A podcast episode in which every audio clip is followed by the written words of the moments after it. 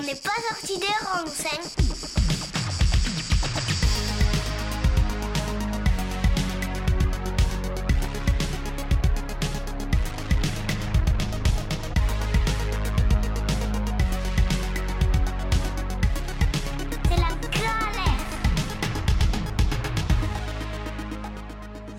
Salut à tous Ravi de vous retrouver pour un nouvel épisode de On n'est pas sorti des ronds sur Radio Alliance Plus et Rage.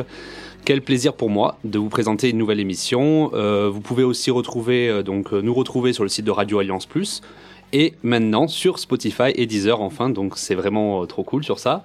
Et vous pouvez du coup revoir aussi les deux, les deux premiers épisodes en plus de celui-là. Donc aujourd'hui, on va parler de différents sujets, comme la pollution de l'air ou le lien étroit entre notre agriculture et la santé. Euh, oui, nous évoquons souvent l'impact de nos activités sur le changement climatique, mais l'impact sanitaire est également considérable. Les activités nous impactant sont multiples, de nos transports, de nos industries, de notre agriculture. Nous allons, avec mon invité, essayer d'éclaircir ces sujets grâce à son expérience professionnelle et son vécu personnel. J'ai donc le plaisir d'accueillir Lila, chargée de mission développement durable au sein d'un CPIE, pour parler de tout ça. Salut Lila Salut Jordan. du coup, je suis ultra contente de te recevoir dans, dans mon émission. Euh, je vais te poser les questions que je pose à tous mes invités. Qui es-tu? Que fais-tu? Et pourquoi le fais-tu? Alors je m'appelle Lila, comme tu l'as dit précédemment. Je suis chargée de mission de développement durable au sein d'un CPIE du Pays d'Aix.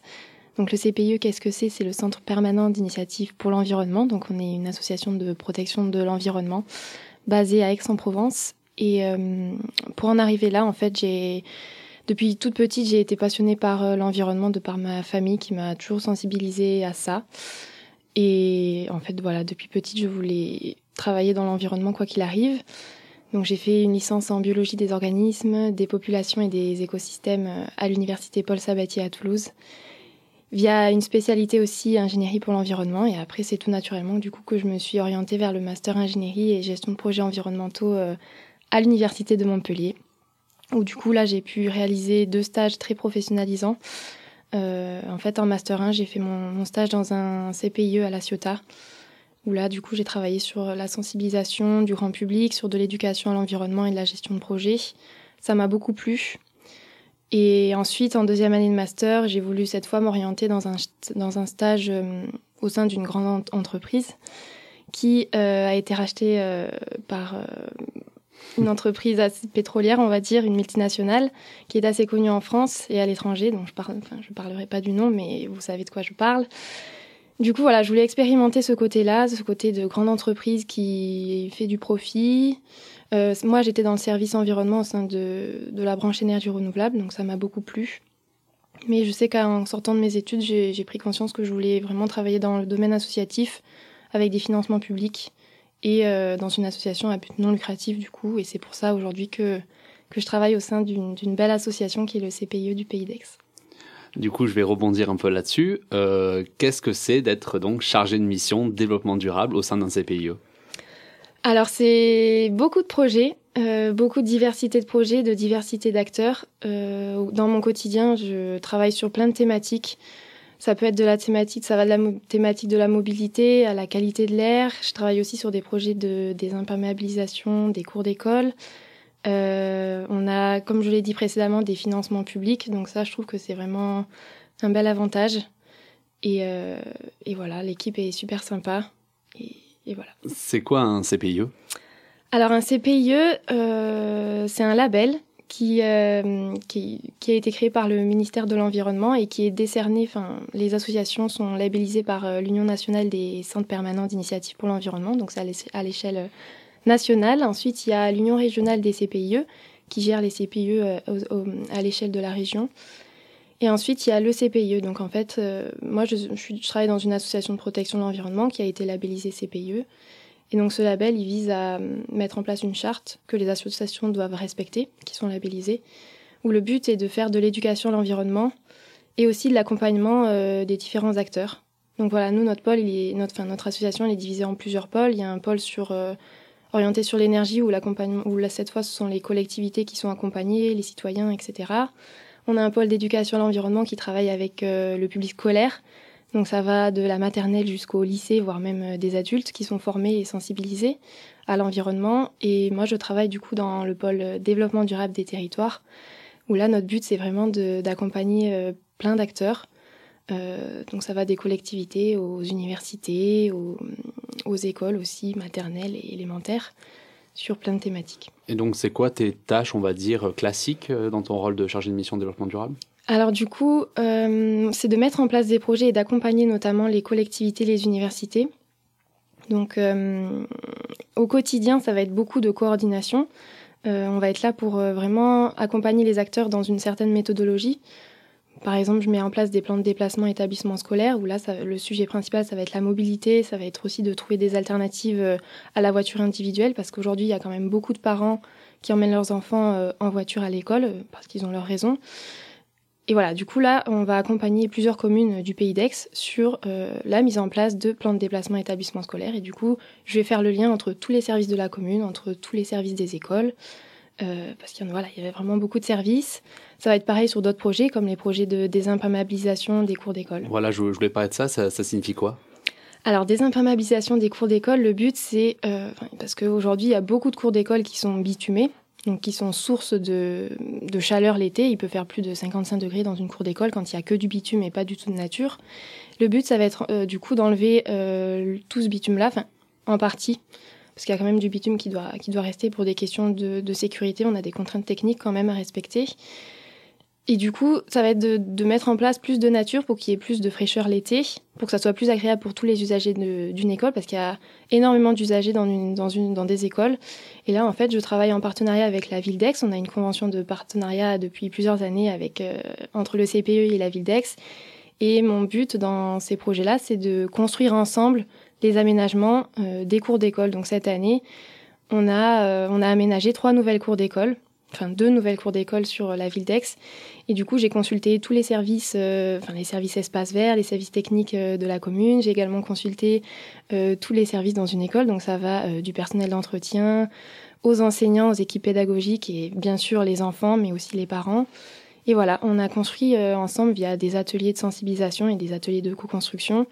On a imaginé les futurs aménagements de la cour et du coup, les travaux ont été réalisés cet été là cet été 2021. Et du coup, à la rentrée, les enfants, on peut découvrir leur nouvelle cours d'école. Donc ça s'illustre par, euh, plusieurs, plusieurs aménagements. Ça peut être euh, des bancs en jardinière. Donc c'est des bancs qui sont à la fois... Euh, qui peuvent être à la fois plantés et entretenus. Du coup, ça apporte un peu plus de verdure. Il y a également des, des pavés enherbés qui ont été installés. Donc voilà, là, c'est de l'herbe qui, du coup, remplace le bitume. Et du coup, l'objectif aussi, ça va être d'observer tout au long de l'année euh, les évolutions qu'il peut y avoir éventuellement en termes de santé, de qualité de l'air, euh, en termes de bien-être aussi. Du coup, on va voir si l'été prochain, par exemple, il fera un peu plus frais dans les écoles. Donc normalement, oui. Et voilà, on a essayé de répondre euh, aux besoins de tout le monde et aux usages aussi, sachant qu'il y a quand même des contraintes techniques. Et je tenais à préciser que du coup, la ville d'Aix nous finance sur cette action-là et aussi les agences de l'eau. Voilà, on a des subventions publiques grâce à ça. Du coup, on se retrouve avec une place très importante euh, des pouvoirs publics. Euh, oui, exactement. D'accord. Et est-ce que ce métier, il est applicable, là, donc tu n'as pas de pollution de l'air, des, imperméabilisations, c'était galère à dire, Ouais, dur à dire, excusez-moi. Hein. Et euh, est-ce que tu penses que c'est applicable pour toutes les thématiques? Oui, oui, je pense que mon métier est applicable pour toutes les thématiques parce que c'est quand même mon premier emploi. J'ai en soi, j'ai fait que des études, même si j'ai eu mes stages, et euh, je me suis très facilement retrouvée dans cet emploi. Donc, je me suis formée tout du long. Et il y a énormément de guides qui sont disponibles sur Internet, euh, sur plein de thématiques. Et je pense qu'on peut vraiment se former sur le tas, donc sur, sur le terrain. Bien sûr, j'ai mon responsable qui m'a beaucoup aidé sur ça. Mais euh, la mobilité, en soi, j'ai quand même travaillé dessus pendant mes études, mais euh, avoir une expérience professionnelle dessus, même sur la qualité de l'air ou sur la désimperméabilisation des cours d'école, j'avais jamais eu ça et au final, je m'y retrouve quand même dans mon métier, je m'en sors. Donc je pense que oui, il y a vraiment toutes les méthodes, enfin il y a certaines méthodologies qui peuvent s'appliquer euh, sur plusieurs thématiques. Donc ça va être faire un diagnostic par exemple, donc avec tous les services euh, des communes, des écoles, etc. concerter le public pour présenter les résultats des diagnostics et ensuite, construire ensemble via une concertation euh, le plan d'action. Et ensuite, mettre en place le plan d'action en fonction des, financements qu'on a et des contraintes. Donc ça, ça peut s'appliquer à plein de thématiques. la mobilité, les déchets, le gaspillage alimentaire, l'agriculture, la qualité de l'air. Et après, voilà, c'est essentiellement des outils d'animation. Donc là, c'est plutôt nos éducateurs du pôle éducation qui s'en occupent. Mais voilà, il y a des bases qui peuvent s'appliquer à plein de thématiques, oui. Du coup, je vais te poser la question que, je pose à chaque fois. Comment tu vois l'évolution de ton secteur, de ton métier dans, dans 5 ans? Alors je pense que ça va être en plein essor. Déjà, je, je trouve que hum, aujourd'hui, il y a énormément de personnes qui se tournent vers l'environnement, plus qu'il y a 20 ans. euh, parce qu'on parle de plus en plus dans les médias de, de changement climatique. On est confronté dans nos quotidiens à des phénomènes de plus en plus extrêmes, que ce soit en France ou à l'étranger. Et je pense qu'il y a de plus en plus de personnes qui vont se tourner vers ce genre de métier-là. Car je trouve que ce sont des métiers qui, ont, qui font sens et qui ont du sens. Et euh, dans 5 ans, on ne sait pas dans quel état sera notre planète, ni dans 10 ans, ni dans 15 ans. Et c'est vrai que mettre à profit notre métier, notre quotidien euh, dans cette thématique-là de l'environnement, euh, ça peut toucher beaucoup de gens. Et je pense qu'il y a de plus en plus d'argent aussi qui vont être dédiés à cette à cette à l'environnement et du coup ça va ça va amener plein d'opportunités pour pour plein de jeunes aujourd'hui et plus tard. Et tu conseillerais quoi à un auditeur qui ou une auditrice qui nous écoute et qui aimerait faire le même métier que toi? Alors je lui conseillerais de vraiment faire ce qui lui plaît. Bon, d'abord faire des études dans l'environnement parce que c'est quand même très important pour avoir une base solide donc faire beaucoup, enfin faire un master euh, professionnalisant euh, grâce à, à, à, des stages en fait, c'est vrai que ça nous permet vraiment de rentrer, d'avoir un emploi assez rapidement, je trouve. Et euh, ouais, vraiment faire des stages qui lui qui lui plaisent et, euh, et des études dans l'environnement et vraiment travailler sur le réseau pendant ces stages justement, euh, car c'est le réseau en fait fait tout aujourd'hui et c'est grâce à nos stages qu'on peut rencontrer plein d'acteurs et euh, qui nous serviront, c'est sûr, par la suite. Enfin, moi, je, je, le vois dans mon quotidien. Hein. Euh, mon réseau m'a servi pour, pour être là où j'en suis aujourd'hui. Ok, merci Lila. Euh, du coup, euh, aujourd'hui, on va parler pollution de l'air, on va parler aussi un peu agriculture et santé euh, un peu plus tard. J'ai envie de te poser une question. déjà, donc, on va attaquer sur la première thématique donc de la pollution de l'air. Quand on parle pollution de l'air, on parle de quoi?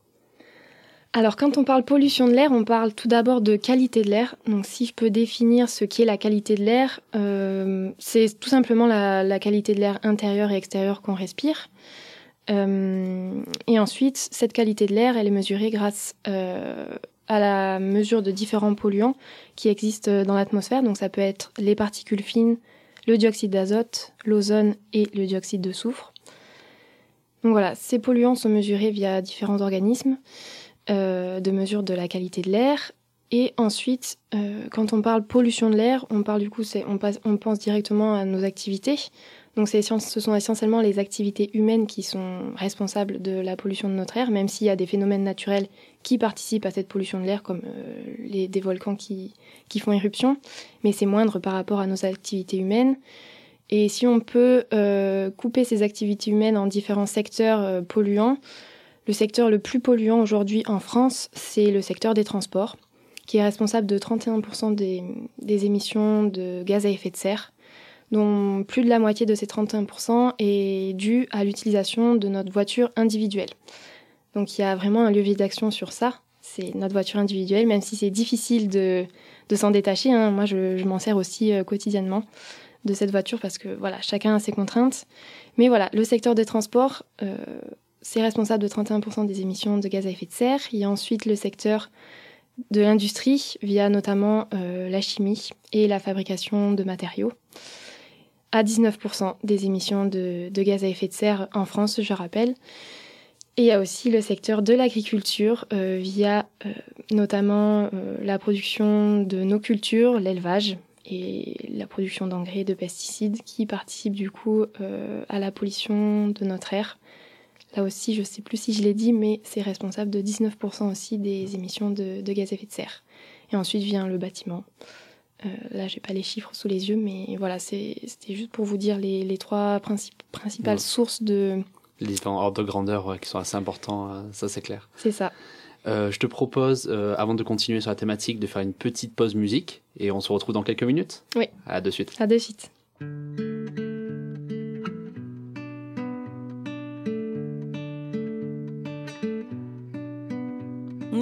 nkeri la itatu wala na kirama. Ni mungeri la itatu ala na kirama. Kabini njinini koma sunguruba goma jaeli olukuma nangaraba koma kono tinyena ukomansubaga Ugoman chaeli, olukoman nan figi. Neduma kundo muna makoro binju yasa. Neduma kundo muna makoro binju yasa. Uo.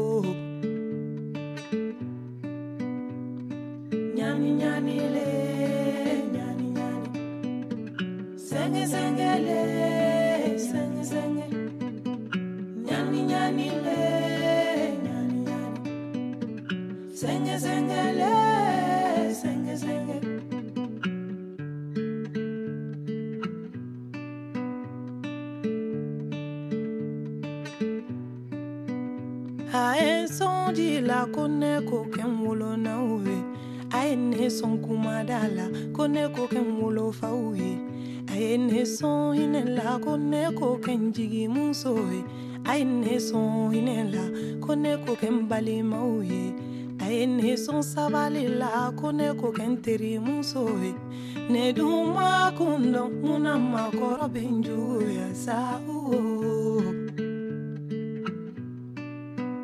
ne dun ma kun dɔn mun na makɔrɔ ye Eh, ɲani ɲani le ɲani ɲani Senye le, senye senye. Nyani nyani le, nyani nyani. Senye le, senye senye.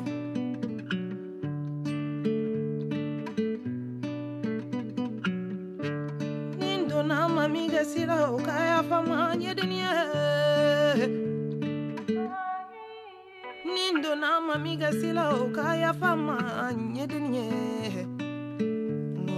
nindongli me da la joni, nindong nindongli me da la fantanw ye a da la bantanw ye dunuya a da la jigitanw ye a da la batanw ye dunuya nin donna ma min ka se la o ka yafa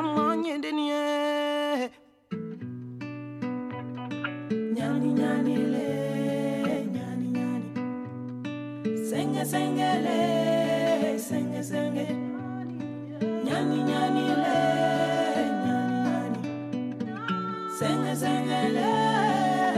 sing it.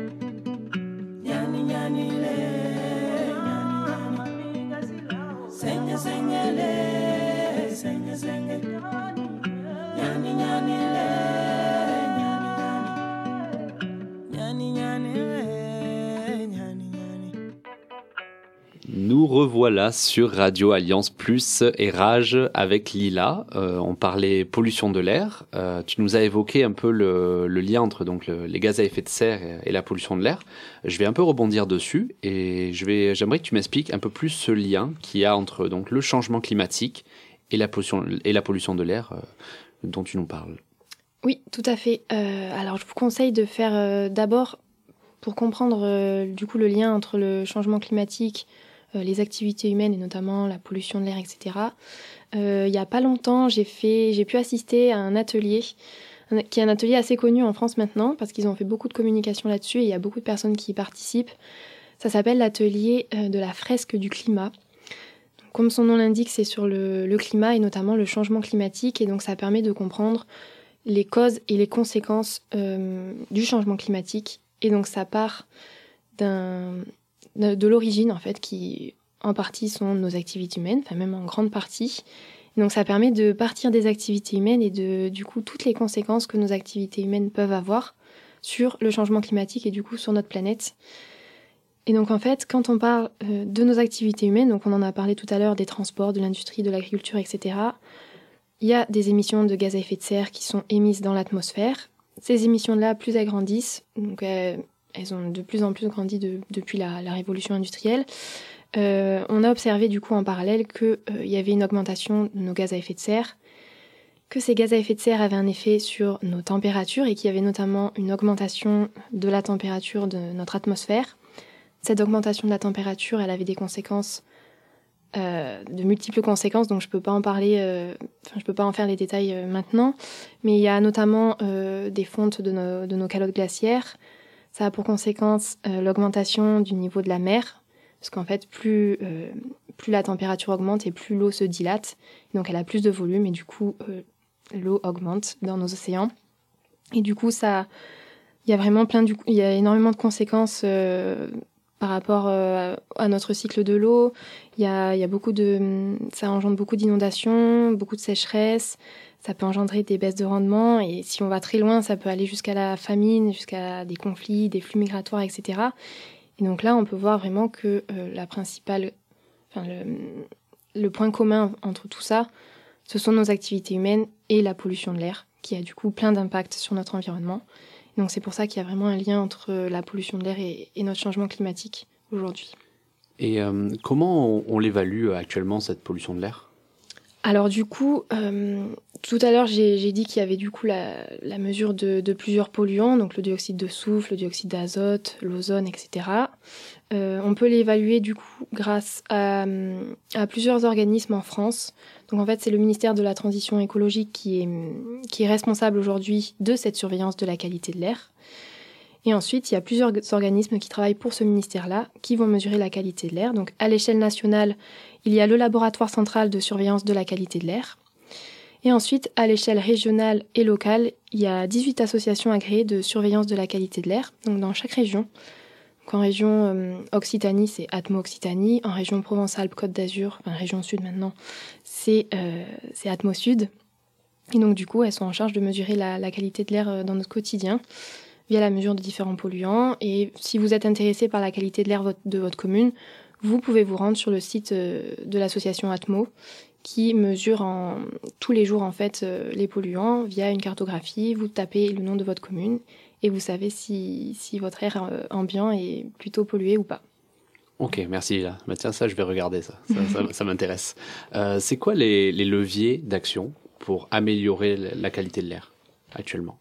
Euh, Alors du coup, à notre échelle, en tant qu'individu, on peut tout à fait améliorer notre qualité de l'air. Euh, déjà notre qualité de l'air intérieur en activant tout simplement par exemple la hotte quand on cuisine, en aérant au moins deux fois dix minutes par jour, donc le matin et le soir. L'aération c'est très très très important parce que la qualité de l'air, elle est en général notre qualité de l'air intérieur est deux à huit fois plus polluée que l'air extérieur parce qu'en fait vous avez il y a plein de polluants dans, dans notre air intérieur qui s'accumulent et en plus de ça, euh, via les systèmes d'aération qui sont là certes pour aérer, par exemple nos VMC, vous avez quand même des polluants extérieurs qui rentrent euh, dans votre air intérieur et du coup qui s'accumulent à votre pollution déjà intérieure. Donc voilà, l'essentiel euh, quand vous êtes à l'intérieur, c'est d'aérer systématiquement. Ensuite, quand vous êtes à l'extérieur, euh, par exemple si on parle en termes de transport, le mieux c'est de limiter notre usage de la voiture. On l'a vu tout à l'heure, hein, le transport c'est le principal secteur d'émissions de gaz à effet de serre. Du coup, de prendre son vélo quand on peut, de limiter ses usages en voiture, de d'aller à pied par exemple à son commerce de proximité. Même en termes d'alimentation, on peut aussi agir euh, sur notre qualité de l'air, euh, tout simplement en, achetant le local, comme ça les, émissions de gaz à effet de serre sont un peu plus diminuées via les transports qui sont du coup diminués. Euh, voilà, privilégier le local, limiter nos usages en termes de voiture, pratiquer le covoiturage, utiliser son vélo, utiliser la, marche à pied, et voilà, essentiellement. Et pour accompagner ces démarches euh, individuelles, euh, c'est quels sont les acteurs qui s'impliquent vraiment? En termes de, de pollution de l'air? Oui, euh, d'amélioration de la qualité de l'air. Alors, il y a énormément d'acteurs qui, qui, travaillent sur ça, euh, notamment, je sais que moi, dans mes projets, il y a l'ARS, qui, donc l'Agence régionale de santé PACA, qui finance nos projets. Donc voilà, il y a, l'ARS qui, qui développe plein, plein de projets sur la qualité de l'air, sur la santé. Il y a également les, les associations ATMO, qui font également plein de projets euh, de mesure de la qualité de l'air, de sensibilisation du grand public. Voilà, il y a, tous ces organismes-là qui travaillent sur la qualité de l'air. Il y a également le CEREMA qui travaille sur des projets de mobilité, donc indirectement, ils travaillent sur, sur la qualité de l'air. La Ligue contre le cancer également travaillent dessus. Hier, j'ai assisté un webinaire euh, dispensé par euh, la Ligue contre le cancer et du coup, ils ont également des actions pour accompagner les acteurs en termes de qualité de l'air et d'amélioration de, notre santé et de notre environnement. D'accord. Euh, on va axer cet entretien, on a parlé un peu avant, sur le volet santé. du coup, j'aimerais que tu m'expliques un peu le, lien qui entre donc, la pollution de l'air et la santé et du coup l'impact que ça a sur nous, par exemple. Oui. Alors pour vous donner un chiffre qui est assez parlant, euh, donc un chiffre en France aujourd'hui, la pollution de l'air est responsable de 40 000 décès prématurés en France, donc qui pourraient être évités. Euh, c'est vraiment le dernier chiffre qui est sorti euh, de Santé publique France. donc ces 40 000 décès, ils sont liés à l'exposition chronique aux particules fines. Donc les particules fines, c'est un type de polluant qui provient essentiellement de la combustion donc via la fumée de la cheminée, euh, de nos cigarettes et de nos pots d'échappement aussi, notamment les véhicules diesel qui sont vraiment source de, particules fines. Quand on parle de particules fines, on parle de PM10, donc ça c'est le diamètre des particules. Ça peut aller jusqu'à les PM2,5. Donc plus les particules sont fines, plus elles sont nocives pour euh, vous, parce qu'en fait elles vont, elles vont pénétrer dans votre système euh, pulmonaire. Donc voilà, voilà. Plus, plus elles sont petites en fait, et plus elles vont pénétrer dans votre système pulmonaire et alvéolaire et plus elles vont avoir un impact sur, euh, sur votre santé. Euh, pour rappeler aussi que hum, la pollution de l'air, c'est la troisième cause de mortalité évitable en France, après le tabac et l'alcool. Euh, c'est quand même pas rien, sachant que hum, en France, en fait, hum, l'État est quand même assez fautif, même dans le monde, en termes de, qualité de l'air. Euh, actuellement, en fait, l'État a été condamné en août dernier a versé en fait une amende de 10 millions d'euros pour ne pas avoir respecté les seuils maximaux de certains polluants de la qualité de notre air, notamment en termes de particules fines et en termes de dioxyde d'azote, dans plusieurs agglomérations et sur plusieurs années. Donc en fait, l'État a été condamné par la Cour de justice de l'Union européenne et le Conseil d'État à payer 10 millions d'euros d'amende pour ne pas avoir respecté les seuils de polluants et du coup pour avoir mis euh, la santé euh, des habitants, des citoyens de ces métropoles-là, donc par exemple il y a Paris, à Marseille, etc., euh, avoir mis la santé en danger. Donc en fait l'État a six mois pour agir et essayer d'abaisser ses émissions de polluants, même si certes grâce au confinement qu'on a eu l'année dernière par exemple, nos émissions de gaz à effet de serre à, l'échelle du monde ont baissé de 8%. Donc en France aussi, elles ont baissé. Donc la qualité de l'air s'est améliorée, mais certes, le Conseil d'État n'a, n'a pas jugé que c'était le gouvernement qui avait mis en place des actions pour baisser ces seuils, mais que c'est simplement le Covid qui a du coup un effet positif pour le coup sur la qualité de l'air, puisqu'il y a 11 000 décès qui ont été évités en Europe grâce à l'amélioration de cette qualité de l'air. Mais le Conseil d'État a jugé que ce n'était pas suffisant. Et du coup, le gouvernement a six mois pour mettre en place des actions sachant que ces 10 millions d'euros, ils seront reversés à des, organismes qui travaillent en faveur de la qualité de l'air. Donc il y a les, associations Atmo qui vont recevoir euh, de l'argent. Il y a également l'ADEME, donc l'ADEME c'est l'agence de maîtrise de l'énergie et de l'environnement. Il y a également le CEREMA qui travaille aussi sur des sujets de qualité de l'air, de mobilité et d'aménagement. Et il y a aussi les associations Les Amis de la Terre qui va recevoir euh, une partie de, cet argent-là, car c'est eux qui ont porté plainte euh, contre l'État. Après, pour parler à une échelle euh, un peu plus globale, il y a également aussi euh, il y a en fait la justice britannique qui a reconnu en fin d'année dernière que la pollution de l'air avait contribué à la mort d'une petite fille de 9 ans à Londres. Donc ce sont des avancées. Euh, les États sont en faute. Il y a des amendes qui sont à payer. Et la justice, par exemple, britannique reconnaît que la qualité de l'air et la pollution de l'air est responsable de certains décès à Londres, par exemple.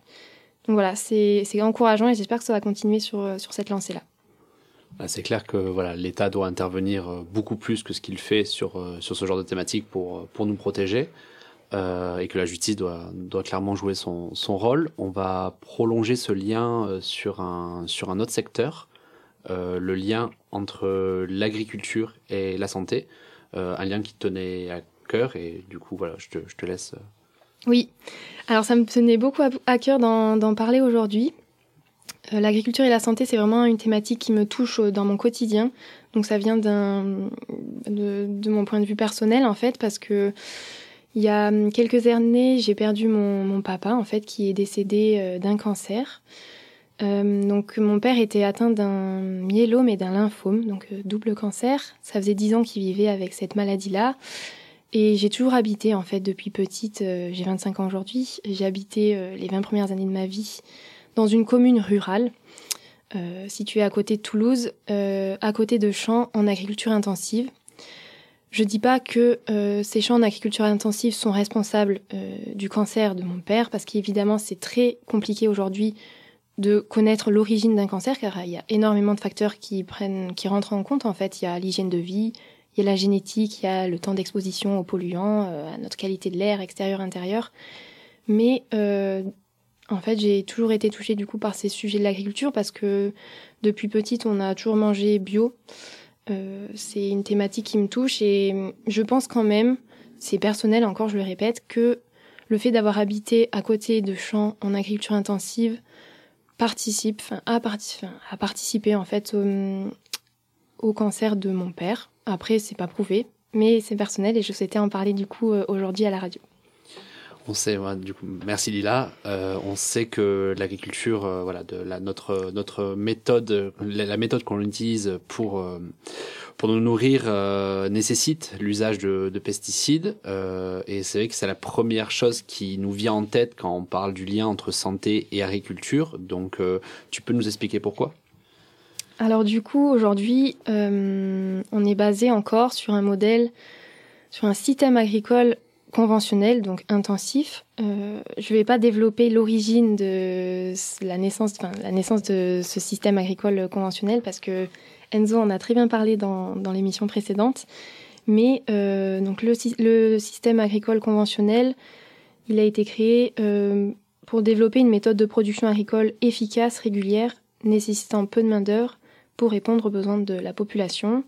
Et du coup, pour répondre à, ces, à tous ces enjeux-là de, main-d'œuvre, etc., d'augmentation des rendements, euh, il y a des pesticides qui, qui sont nés sur le marché et qui sont utilisés par, par nos agriculteurs dans le but de protéger les cultures agricoles contre différentes, euh, différentes menaces et, et différentes nuisibles. Parce qu'aujourd'hui, voilà, il y, a quand même pas mal de maladies qui ravagent nos cultures. Euh, tout ça dans le but de limiter les, pertes de récolte et donc d'améliorer notre rendement. Donc aujourd'hui, il y a trois grandes familles de pesticides. Donc il y a les herbicides qui sont là pour tuer les mauvaises herbes, par exemple. Il y a les fongicides qui sont là aussi pour euh, tuer les maladies des, des champignons. Et il y a les insecticides qui, du coup, vous l'aurez compris, sont là pour tuer les insectes. Euh, donc c'est, je vais l'exemple du glyphosate qui, je pense, parle à tout le monde. Donc le glyphosate, euh, c'est une molécule qui est utilisée euh, pour euh, tuer les mauvaises herbes et qui a été créée par Monsanto. Monsanto, c'est aussi une grande multinationale américaine connue dans l'agrochimie qui fabrique du coup des engrais et des pesticides chimiques, mais également des semences.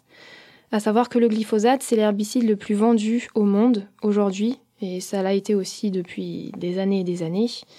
Monsanto, euh, en fait, a, créé cet herbicide pour justement répondre aux besoins des agriculteurs qui sont que il faut quand même euh, tuer les mauvaises herbes et du coup ce, ce, cet herbicide-là, enfin cette molécule fait partie du Roundup. C'est le pesticide qui est utilisé, enfin l'herbicide qui est utilisé pour tuer toutes les mauvaises herbes et euh, quand il a été utilisé, on a remarqué que les cultures du coup ne survivaient pas à ça.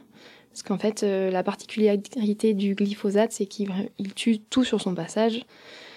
Et donc, Monsanto a imaginé des semences qui sont résistantes à ce, cet herbicide. Donc, en fait, vous pouvez planter vos semences et en même temps utiliser le glyphosate. Celles-ci euh, continueront de, de pousser. Et aujourd'hui, en fait, il y a plusieurs études scientifiques qui ont prouvé en fait le lien entre certains pesticides, notamment le glyphosate, et la santé de, de nos agriculteurs via euh, des cancers. Donc je pense qu'on peut en parler euh, par la suite, mais voilà. Ouais, ce qui est, ce qui est euh, marrant, ah, pas marrant du tout, mais c'est que en fait on lance des, des poisons et ensuite on essaie de s'adapter avec. Donc c'est assez, c'est assez, c'est assez comique comme situation. Mm. On évoque souvent des, des maladies, donc chez les agriculteurs, parce que c'est bien sûr eux entre guillemets les premières victimes dans le sens où euh, c'est eux qui utilisent ces produits-là. Euh, Mhm. Est-ce que tu pourrais nous parler un peu de, de- des pathologies euh, qui touchent les agriculteurs euh, suite à ce contact direct avec les, les- les pesticides? Oui, tout à fait. Euh, je parlais justement là, à l'instant, de plusieurs études qui ont prouvé le lien entre certains pesticides, donc notamment le glyphosate et la santé de nos agriculteurs.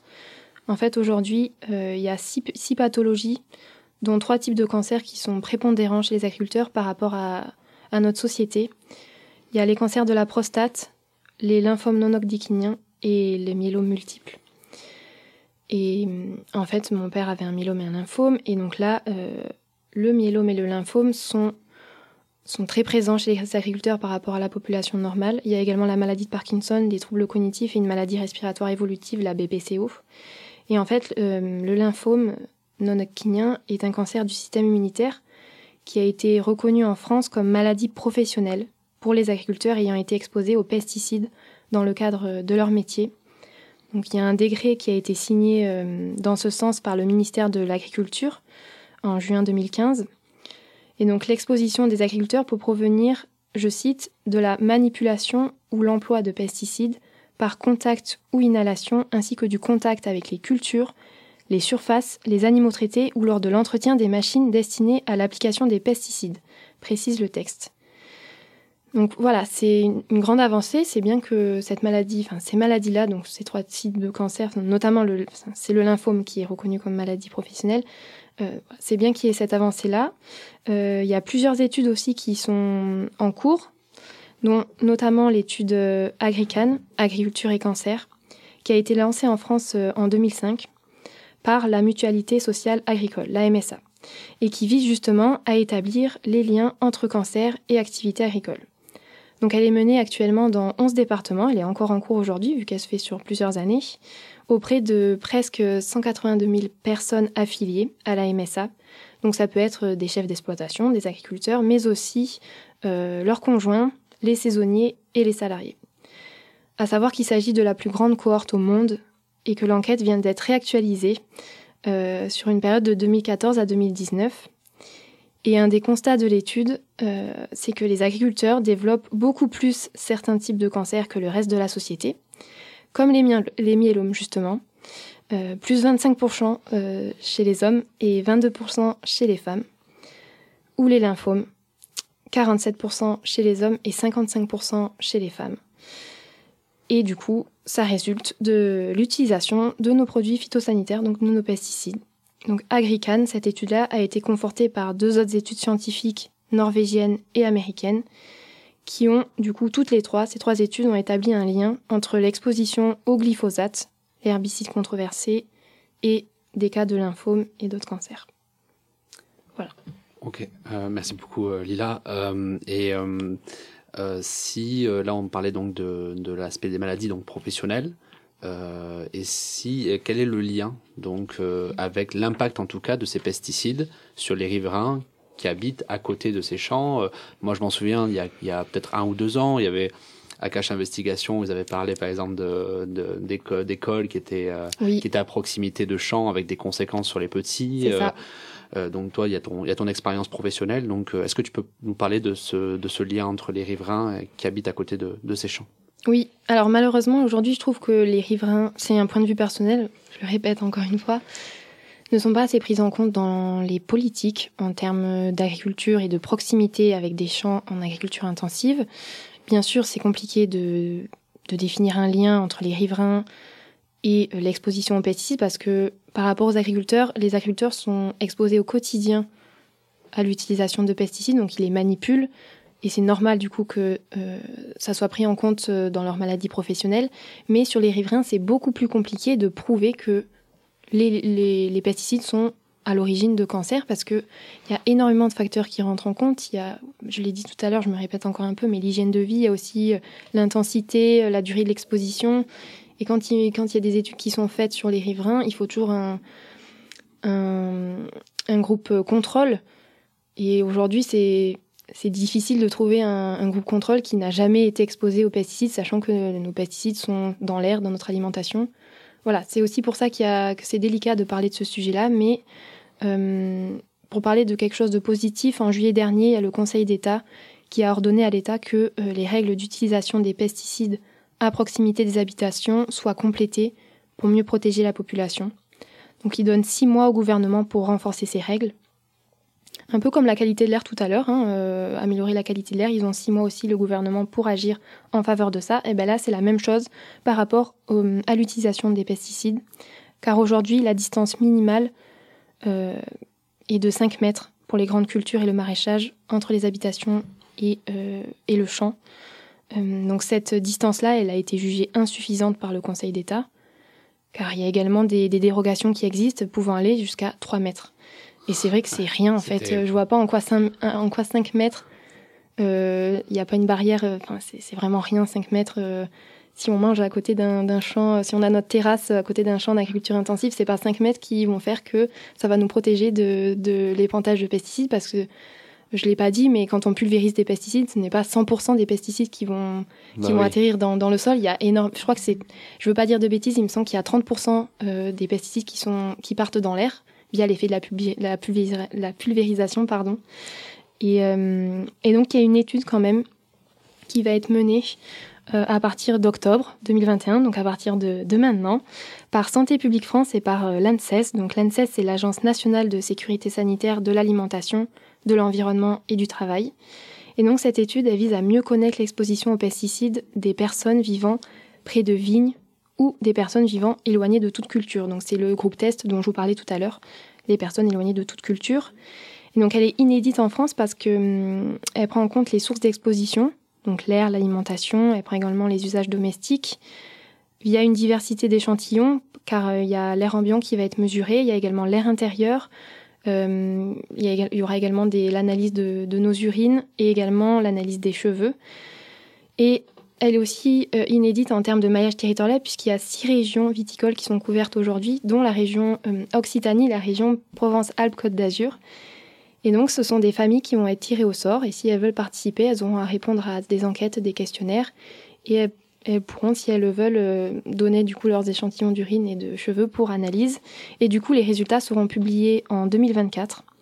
Et donc, c'est très encourageant parce qu'aujourd'hui, il y a peu de données qui sont disponibles sur l'exposition aux pesticides chez les riverains de zones viticoles. Et c'est vrai que c'est une étape indispensable aujourd'hui d'avoir ce genre d'études pour dimensionner au mieux justement nos mesures de prévention euh, des expositions euh, aux pesticides. Donc voilà, c'est, hum, ça me permettra d'améliorer nos connaissances pour évaluer justement les risques pour notre santé par rapport, euh, par rapport aux, pesticides et définir vraiment des mesures de gestion et d'évaluation des dispositifs mis en place localement.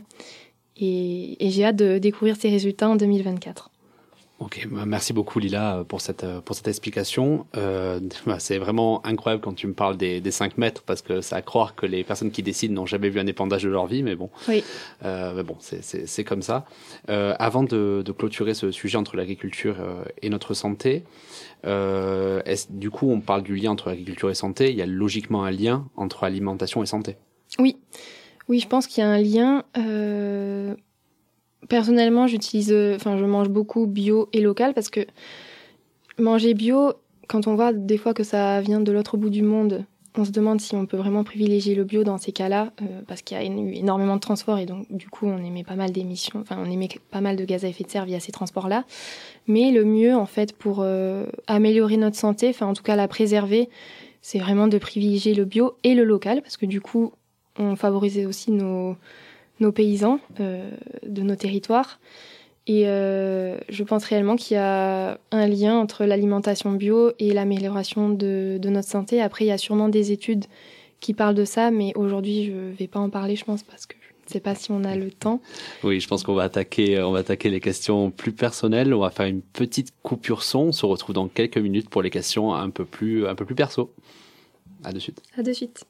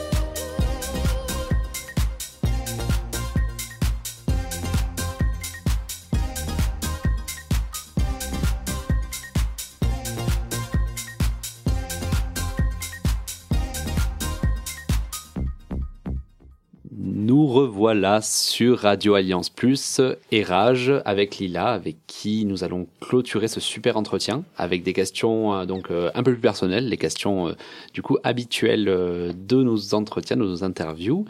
Euh, on va parler un peu de, ton- de ton quotidien. Euh, Est-ce que tu as des habitudes que tu aimerais partager, donc des, des habitudes un peu écolo que Oui. tu aimerais partager avec nous? Avec plaisir. Euh, oui, du coup, dans mon quotidien, j'essaie de, de protéger un peu l'environnement parce que je travaille quand même, euh, j'en fais mon métier. Mais euh, je privilégie du coup le bio et le local. Donc ça, ça, vient aussi de, par ma famille. Quand j'essaie de me déplacer pour mes vacances, euh, je prends systématiquement le train depuis quelques mois maintenant, plutôt que l'avion. Je vais souvent en Normandie tous les trois mois et maintenant, du coup, j'essaie de prendre le, train. Également, on essaie de, je- j'essaie de privilégier le, le vrac pour essayer de limiter nos, déchets, de faire le recyclage. Et j'ai décidé également de boycotter Amazon et McDonald's. voilà, ça c'est personnel. Et euh, tu as eu un voilà, as eu un déclic qui t'a permis de te lancer un peu, euh, bah, lancer tes habitudes un peu ou- Oui, oui, le, déclic, il est, il est venu depuis, depuis petite. Enfin, là, pour Amazon, euh, quand je vois tous les, tous les effets que ça a sur les dégâts que ça a sur notre environnement, l'éthique aussi, même McDonald's, que ça a, les effets que ça a sur nos animaux, le bien-être, l'élevage intensif, tout ça, j'ai décidé d'arrêter. Et aussi de privilégier le seconde main. Quand on veut offrir des cadeaux, je trouve que c'est bien de donner euh, une seconde vie euh, à nos objets. Ok.